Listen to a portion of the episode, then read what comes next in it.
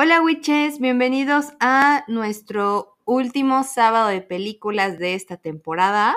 Vamos a terminar eh, la primera temporada y en unas semanitas regresamos. Este, yo les quiero recomendar una película que para mí, a mí me encantó. Aparte, tiene un elenco con Amy Adams y Gary Oldman, que para mí Gary Oldman es mi crush eterno.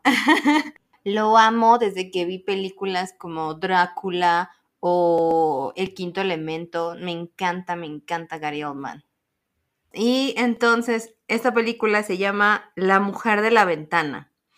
Es un thriller, o sea, es como de suspenso, pero no es suspenso como de fantasmas y miedo. Es, es un suspenso de saber que, quién es el verdadero asesino. Entonces, este, está muy padre porque Amy Adams es una psicóloga que tiene agorafobia, o sea, tiene miedo a salir al, exterior. Y entonces siempre está asomada por la ventana y entonces por la ventana descubre que tiene vecinos nuevos enfrente. Pero una tarde se da cuenta que hay un asesinato en, con esos nuevos vecinos que llegaron, ¿no? Y entonces ella se obsesiona con este, este homicidio que, que ve y y pasan ahí como muchas cosas que, aparte de lo que ella tiene, esa, esta agorafobia, tiene otro problemita ahí que le está causando problemas mentales. Entonces, se cuestiona si realmente vio lo que vio, se cuestiona si realmente ella está haciendo esto como más grande de lo que es. Eh, a mí en particular me gustó mucho esta película porque yo tiendo mucho a meterme en mi cabeza, ¿no? Y, a crear historias y a revolver mi propia, mi propia mente. Entonces, me identifico mucho con ella porque hay veces en las que yo digo, neta, ¿esto fue real o no fue real? Entonces, ver ese conflicto que tuvo ella en el que estoy inventando cosas, estoy viendo cosas, estoy, ¿qué, qué me está pasando? ¿No? Entonces, a mí lo que más me gustó fue eso. Y al final muchos dirán así de, ay, ya sabía quién era el asesino, ¿no? Pero a mí lo que más me gustó fue eh, este, este conflicto que tiene Amy Adams con ella misma sobre sus problemas mentales. Muy bien. Muy, muy buena recomendación. Sí, sí, a ver qué, qué opinan los chicos, ¿no? Y a ver qué nos dicen eh, de, de esta película. Yo les traigo una película que acabo de ver el fin de semana pasado que se llama Mientras dure la guerra. A mí me gustó mucho. Eh, habla sobre el periodo de, o bueno, más bien el inicio de la Guerra Civil Española y cómo llega eh, Francisco Franco al poder. Y todo está como narrado a través de los últimos años de Miguel de Unamuno, que es un escritor y un filósofo que fue muy importante o es muy importante en España. Y está muy interesante la, la película.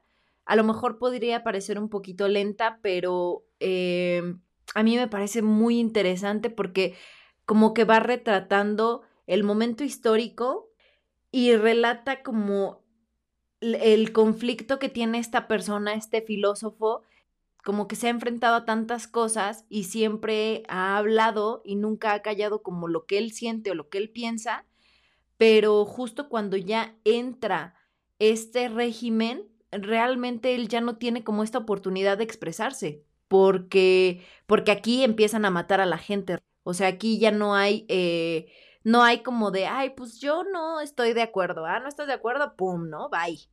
Se me hizo muy interesante porque al inicio él está como, como entre los dos bandos y como que se quiere mantener al margen, pero no te puedes mantener al margen en algo así. Y está muy interesante cómo se va desarrollando la, historia. Otra cosa que me parece muy interesante también es cómo se postula a Franco al poder, cómo es como su personalidad y cómo muchas personas se dan cuenta de lo peligroso que va a ser que llegue al poder y aún así no lo pueden evitar. Entonces está muy interesante, se las recomiendo si es que les gustan como los dramas históricos, creo que este va a estar muy interesante. No es la super película que te va a tener así amarrado del asiento del estrés, pero sí es una película que te va a generar emociones, o bueno, por lo menos a mí me generó emociones porque eh, el, el, personaje de Unamuno pues ya es un señor mayor que además, digo, tiene como todo, todo este antecedente de filósofo, de historiador, de, de, pues de intelectual, y que se ve pues en algún punto sobrepasado por toda la brutalidad y, y, todo lo que comienza a pasar en su país, pues no hay nada que pueda hacer, ¿no? Y mucha gente trata de buscar su apoyo, pero no se dan cuenta que él también está atado de manos, ¿no? Y además que realmente ya es un anciano. Este, entonces, creo que sí te mueve bastantes cosas, sobre todo al final. Eh, y pues teniendo en cuenta lo que tú dices, o sea, que fue un periodo que seguramente tendrá sus cosas buenas, que no sé cuáles serán, pero pues que realmente para muchas personas fue una época de mucha rigidez, de mucho sufrimiento y ah, probablemente incluso de muchas pérdidas. Entonces yo creo que sí eh, les evocará cosas, cosas fuertes. Ver, ver la película a mí se me hizo interesante y bonita. Sí, creo que es una película que vale mucho la pena ver porque, bueno, es que a mí me gusta ver mucho de historia de otros países, porque pues, em, pues no sé, o sea, tratas de entender su, su cultura, ¿no? Entonces, el periodo de Franco a la fecha muchos españoles hasta están quitando cosas de, de, de, su vida diaria. No sé, calles que tienen su nombre, algunas estatuas que tienen su nombre. Fue un periodo muy, muy trágico para España. Entonces, este, creo que vale mucho la pena ver este tipo de, de película histórica. Entonces, los invitamos a que la vean. Está en Netflix. Súper. Mi recomendación es una serie. En, eh, está en Netflix. Se llama Mudanzas al Cielo. Esta serie es una serie coreana. Eh, no soy muy afín a esto, estos este, series coreanas. Mi mamá es adicta a los doramas. Entonces, por eso, como que le agarré un poco de. como que de odio, ¿no? Pero este, de, de ver tantos y tantas veces. Pero esta no es un dorama, esta es una serie, serie, o sea, cada capítulo es diferente y se llama Mudanzas al Cielo porque es un padre y un hijo que se dedican a limpiar las casas después de que una persona murió.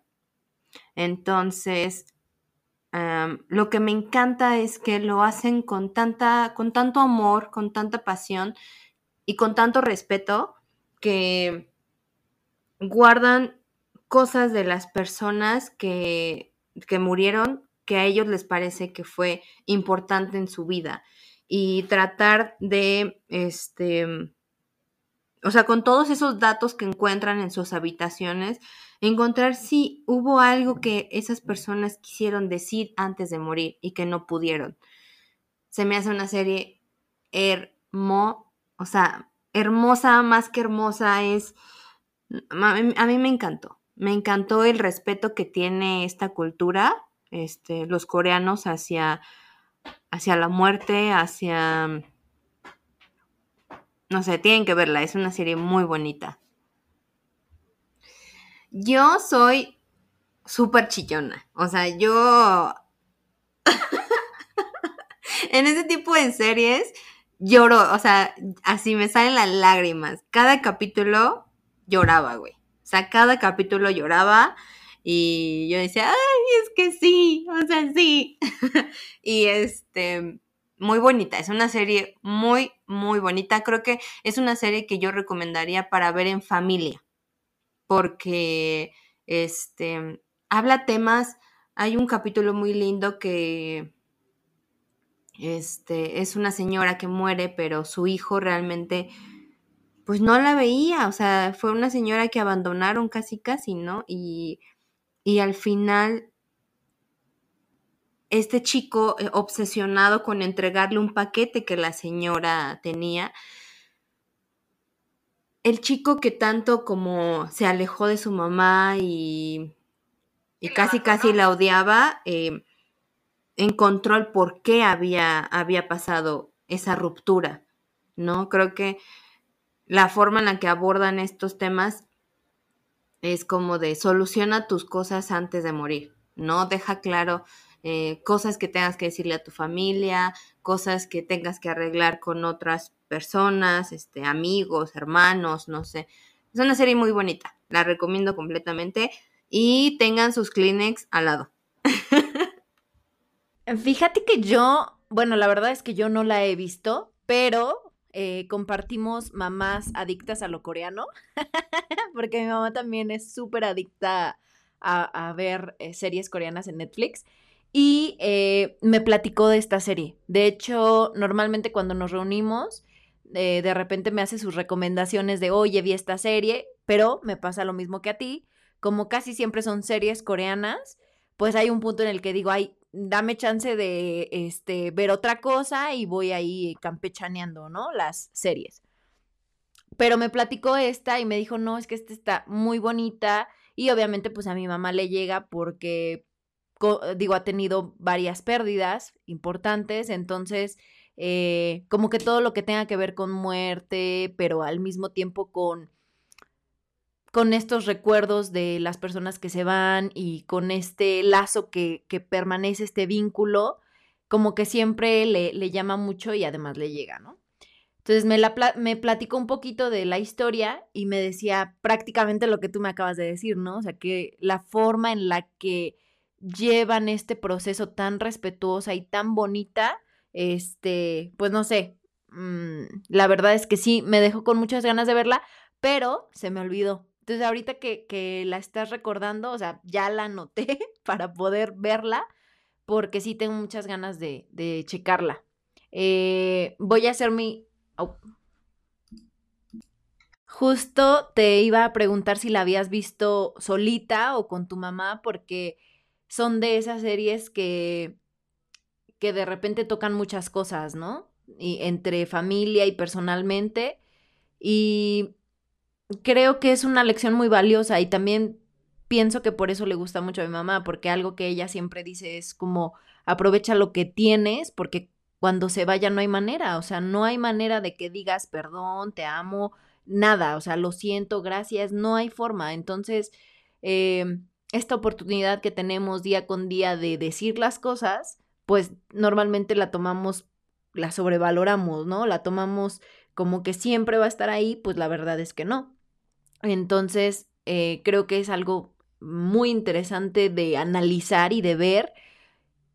Eh, y además de otra cultura, ¿no? O de otro país que, que puede ser muy eh, benéfico poder ver cuáles son como las, las percepciones desde otra cultura que además también es como súper cerrada, muy, muy compleja, o sea, es muy compleja y a lo mejor se parece un poco a nosotros, tener esta oportunidad de aprender a través de una serie a poder, lo que tú decías, este, pues resolver nuestros problemas interiores y con nuestra familia. Otro detalle también que me, me gustó de la, de la serie fue el proceso en la serie, esta es una empresa que se dedica a esto, ¿no? Pero llega un momento en el que hay una pérdida dentro de los protagonistas, en el que quien hace la limpieza es el familiar que más vínculo tuvo con ese, esa persona que murió, ¿no? Entonces, lo relaciono aquí en México, creo que en, cuando falleció mi abuelita, hay cosas que todavía están de mi abuelita a la fecha ahí en casa de mis abuelitos. Hay cosas que todavía mi mamá tiene de, su papá. Entonces, creo que nos enseñó esta serie a que con respeto a, limpiar y al ordenar sus habitaciones de las personas que murieron, como que los dejas ir, o sea, creo que eh, en México ah, nos atamos mucho a estos lazos que no queremos romper y nos obsesionamos y creo que son cargas que seguimos, o sea, son, son pesos que seguimos cargando. Y entonces, esta, el, el, ver este, este proceso me encantó. Dije, sí, hay que llegar. No es, no es fácil, no es rápido, creo que tiene que, tienes que pasar tu proceso, pero al final creo que sí debes de encontrar el momento para despedirte de esa persona, simplemente atesorar lo más valioso que para ti se te haga y lo demás, dejarlo ir. Fíjate, o bueno, creo que eso es un punto eh, muy complejo, pero muy real, porque incluso nuestra cultura celebra, entre comillas, la muerte, ¿no? Y tenemos el Día de Muertos y toda una celebración como muy festiva y de mucha luz e incluso como mucha comedia respecto a eso, pero yo me he dado cuenta que nosotros como mexicanos tenemos un rechazo total a la muerte. Y yo creo que muchas culturas, ¿no? Pero eh, obviamente nosotros hablamos desde nuestro, desde lo que conocemos. Eh, y hay muy poco entendimiento de que es algo que va a suceder y muy poca gente realmente se prepara para el momento en el que vaya a suceder. Yo, de verdad, o sea, ahorita que comentabas esta parte de seguir guardando cosas y seguir manteniendo estos vínculos con cosas, porque la persona ya se fue y en realidad todas esas cosas que no hiciste, esas cosas que no dijiste, tratas de, de como de aventarlas a todas sus cosas y el hecho de guardarlas como, como que sea un reemplazo de lo que no hiciste o no sé. Y yo en lo particular conozco, tengo familiares que ya son personas grandes, o sea, ya tíos que perdieron a sus padres a una edad, o sea, mucho más grande que nosotros, ¿no? Eh, a los, no sé, 40, 50 años, y que no pueden superar la pérdida de sus papás. Y a mí eso me parece impresionante, o sea, es algo que me cuesta mucho trabajo entender, trato de entenderlo, pero sí digo, bueno, o sea, ¿en qué momento te pasa que te conviertes en alguien tan dependiente de otra persona y más pues como tus padres que tienes que ser consciente que son personas que se van a ir, van a trascender. Y además, bueno, para mí qué bonito que trasciendan y uno estar preparado para ese momento y hacer las cosas en vida, ¿no? Em, no siempre se puede hacer y seguimos teniendo problemas y vamos a seguir teniendo roces, pero sí prepararte para el momento en el que ya no estén. Yo, o sea, de verdad tengo tíos que prácticamente se tiraron a la depresión cuando murieron sus padres ancianos de 80, de 80 90 años, que dices, oye, o sea, ya le había tocado lo que le había, lo que le correspondía, e independientemente de que no toque, pues la muerte es que es algo que es natural y que además está ligado a la vida y todos corremos ese riesgo. Y justamente esa parte de ser muy cómicos y de no tomarse con seriedad la muerte, pero no con seriedad de depresión, sino con la seriedad de en, en algún momento va a llegar y yo tengo que hacer las cosas en este momento en el que puedo hacerlas, en el que estoy vivo y que la gente a mi alrededor también está viva. Y saber que todos los días pueden ser el último día, que también es algo que mucha gente pues nos cuesta trabajo entender o pensar, porque pues siempre estás planificando y siempre estás pensando, pero pues para, el, para mañana tal cosa y después me quiero ir de viaje y después quiero hacer esto y ojalá que todos logremos cumplir esas, esas metas a futuro, pero pues también existe la posibilidad de que no suceda. Entonces, creo que la cultura de aprender a despedir y a dar en, la, en vida y a despedirse cuando la gente se va es algo bien importante que tenemos que fomentar porque pues hay mucha depresión y hay muchos problemas post muerte de, de familiares y de gente eh, que, la, que no se supo manejar y no se supo trabajar la pérdida. Pero bueno, pasando a otros temas, después de acá el, e, el, momento filosófico, yo tengo otra recomendación. En mi caso es igual una serie y también es una serie asiática, solo que esta es tailandesa. Entonces probablemente les va a irritar un poquito el idioma, porque pues realmente es un idioma muy diferente y un poquito nasal y un poquito extraño para nosotros. Y la serie se llama Girl from Nowhere. Pero la serie está, híjole, bueno, a mí me encantó. eh, para aquellos a los que les guste un poquito el suspenso, un poquito así el terror y lo macabro, igual y les va a gustar. La serie habla de una chica o, su protagonista es una chica que se llama Nano, pero no sabemos qué es. No sabemos si es humana, si es demonio, si es ángel, si es buena, si es mala, porque en realidad ella se presenta ante los demás como los demás sean. Entonces, en realidad para mí es un poco como un reflejo y es eh, como este ente que viene a regular cosas. Pero normalmente pues regula a la mala, ¿no? Entonces, eh, está muy interesante. Cada capítulo es un capítulo diferente.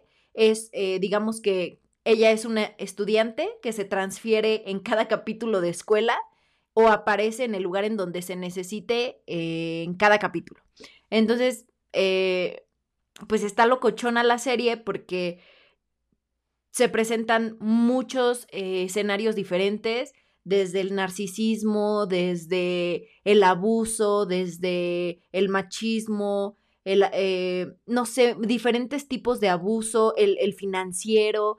Entonces, como que presenta diferentes escenarios y diferentes problemáticas de la sociedad, pero ella es como una pues ni siquiera quiero decir justiciera o vengadora, eh, o sea, realmente ella es como una fuerza que llega a equilibrar, pero muchas veces como es algo tan negativo, pues también lo equilibra de una manera oscura, ¿no? Y, y negativa.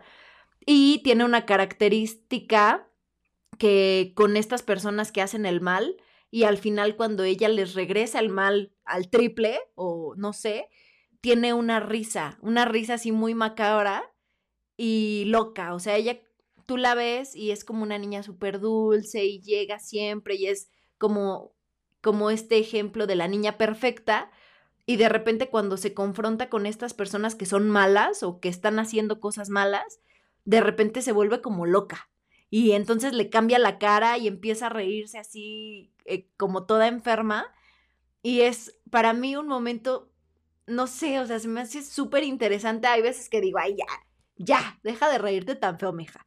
Pero, pues es como parte característica de este personaje y entonces va por todos lados destruyendo todo, ¿no? Entonces, eh, creo que si te gustan de repente así series medio caóticas y medio locochonas y también con un mensaje filosófico, porque obviamente sí te deja ver como cosas oscuras de la sociedad, eh, creo que vale mucho la pena te digo, el idioma sí está así como que, ay, a mí al principio me costó verla, pero como vi el tráiler y el tráiler, o sea, tiene muy poquito diálogo, y dije, ay, no, sí, la quiero ver.